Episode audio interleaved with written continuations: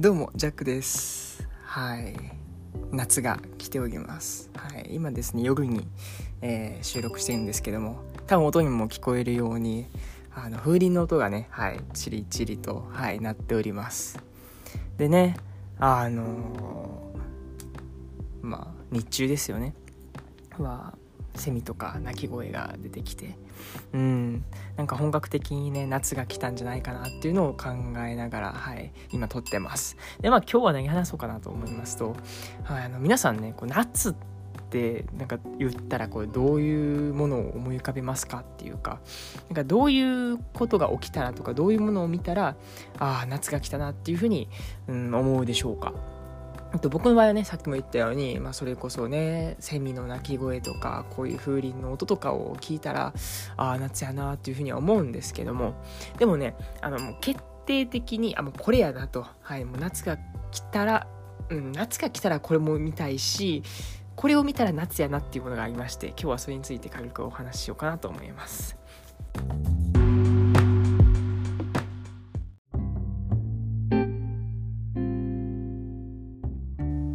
えー、そうですね、えー、夏が来たら、えー、見たいもの、えーまあ、これを見たら、え、夏が来たと言っても過言ではないというね、え、ものなんですけどもそれは何かと言いますと、え、僕はですね映画の「サマーウォーズ」という、はいえ、映画になっております、はい、皆さん見たことありますでしょうか？えっとですね、というのもさっきですね、ちょうどあの、ネットフリックスで、えー、見まして、で、あ夏が来たなっていうことを思いながら、はい、しみじみとしておりました。えー、そうですね。あれは2009年とかねの、えー、作品なんですけどもだから今から11年前とかなんですよね。そう思うとああ結構年取ったなみたいな感じのことは思うんですけども。はい、まあ、ざっとあらすじとしては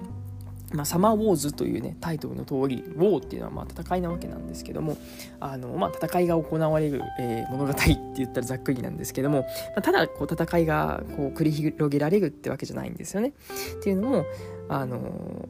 なんかねこう世界観としてはまあ日本なんですけどもでもう結構近未来っていうかねあのなんていうんですかねこうバーチャル空間がすごい発達している世界その、まあ、僕らがこうやって、えー、リアルでこうまあ、仕事をしたりとかうんなんだろうなコミュニケーションをしたりとかプライベートを過ごすとかっていうのはこれは当たり前なんですけどもまあ SNS っていうのもね僕らにとっては結構当たり前にはなってきてるんですけどもなんかそれよりもさらにちょっと超越した、うん、オズっていうそういうなんだろうな現実とはまた違うそのアバターの世界みたいなのが、えー、テーマになってますと。でまあそこで、まあ、ハッキングをされてしまってもう日本全体がちょっともう困っちゃったなっていう風にねなりましてでそのね中で、まあ、そのハッカーがいるわけですよ。うん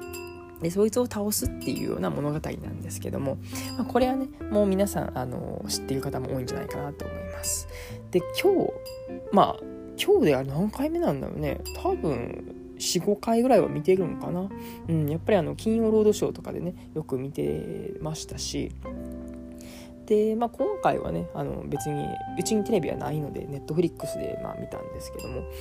うん、やっぱりあの日に日にっていうかねその年を重ねるごとになんかね見方が変わってくるなっていうなんか面白さを改めて気づくことができました。うんまあ、今回もねあの同じようにこうサマーオズをこう一からずっと見てたんですけども。うん。なんかねちょっとこうなんだろううるっときた部分とかねありまして、まあ、もちろんねちょっと今ネタバレにはなるんですけどもあのおばあちゃんがねこう息を引き取る部分であったりとかね。あの、まあ、おばあちゃんがうんまあ、いろんな人のこう助けをね、うん、手を差し伸べるっていうかねあの頑張りなさいよみたいなね部分とかもあってそこももちろんねそのまあ、王道といいますかすごいそのね感動する場面の一つなんですけどもやっぱね僕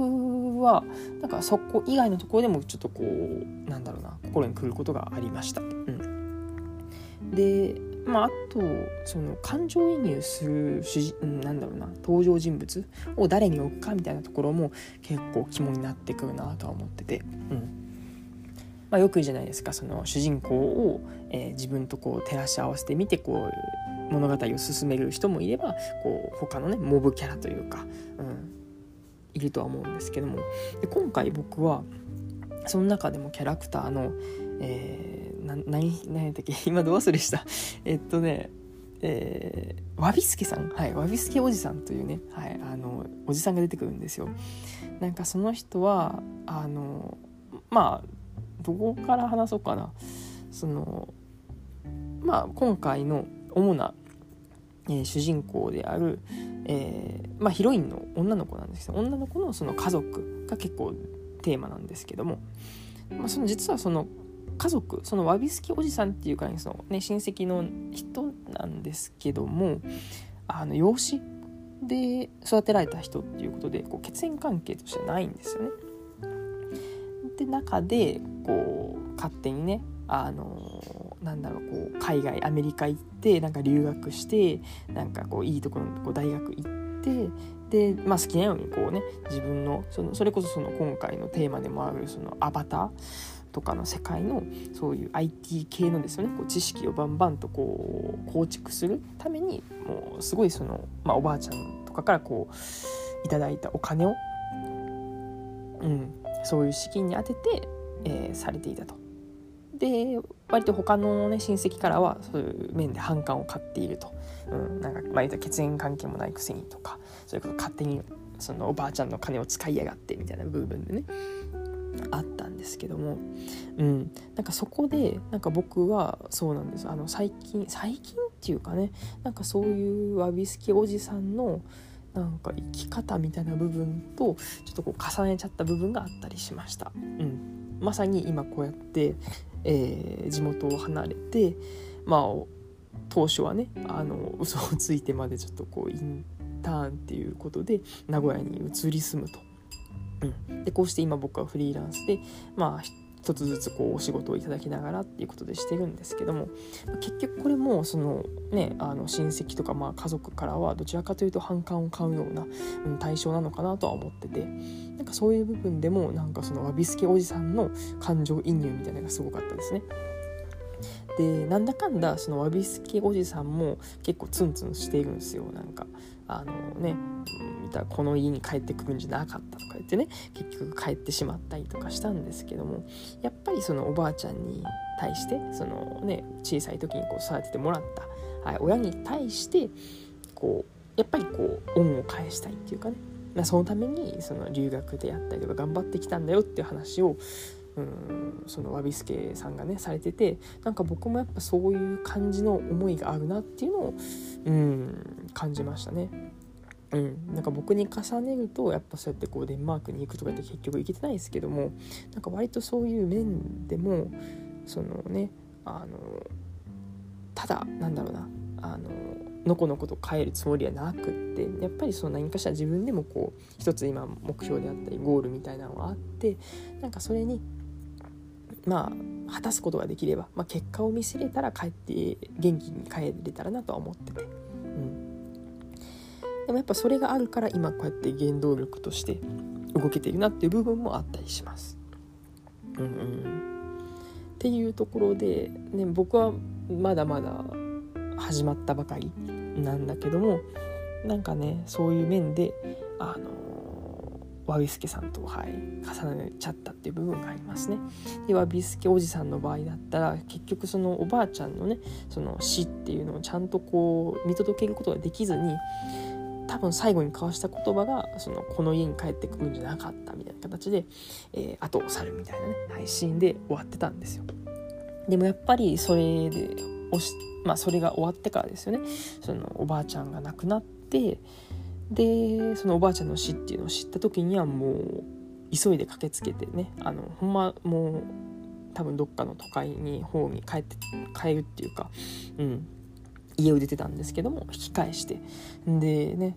あの、まあ、ちょっとこう泣きながら、はい、帰ってくるっていうシーンがあって。やっぱりでも思うことは、うん、一緒なんかなっていうか、うん、っていうのは思いましたね。うん。そうやからねまあ極端ではありますけどもやっぱりその親の死みたいなとこ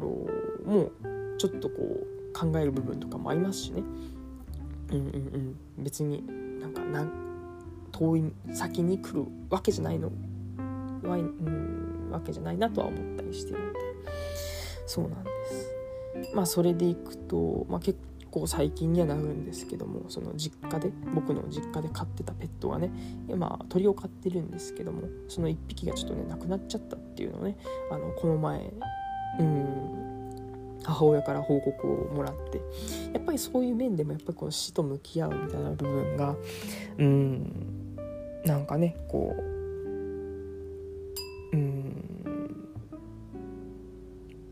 まあ、そのね今までこう可愛がってたペットたちとの別れも言えなかったっていう部分も正直こう情けないんですけども僕自身がね。